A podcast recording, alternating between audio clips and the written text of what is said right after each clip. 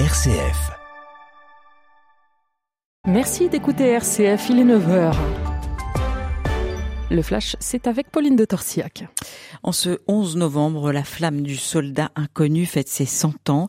Emmanuel Macron se rendra euh, à 11h sous l'arc de triomphe pour une cérémonie présidentielle. Le chef de l'État devrait à cette occasion faire passer un message de lutte contre l'antisémitisme.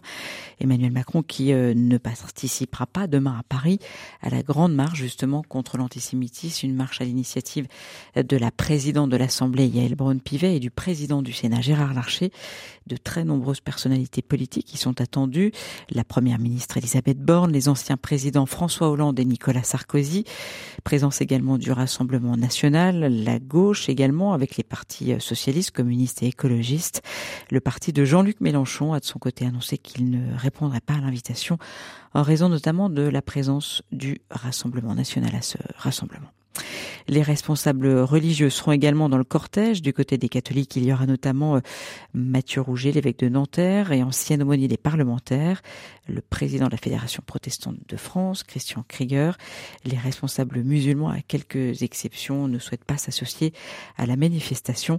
Le cortège s'élancera de l'esplanade des Invalides à 15 heures pour rejoindre la place Edmond Rostand à côté du jardin du Luxembourg face au Panthéon. Une marche sous haute sécurité. Quelques 3000 policiers sont mobilisés.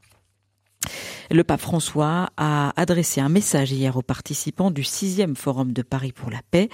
Le pape a souhaité que ce forum centré sur le multilatéralisme soit signe d'espérance au milieu d'un contexte mondial extrêmement douloureux où euh, il déplore l'impuissance face à la multiplication des conflits armés avec, je cite, leur cortège de souffrances, d'injustice et de dommages parfois irréversibles.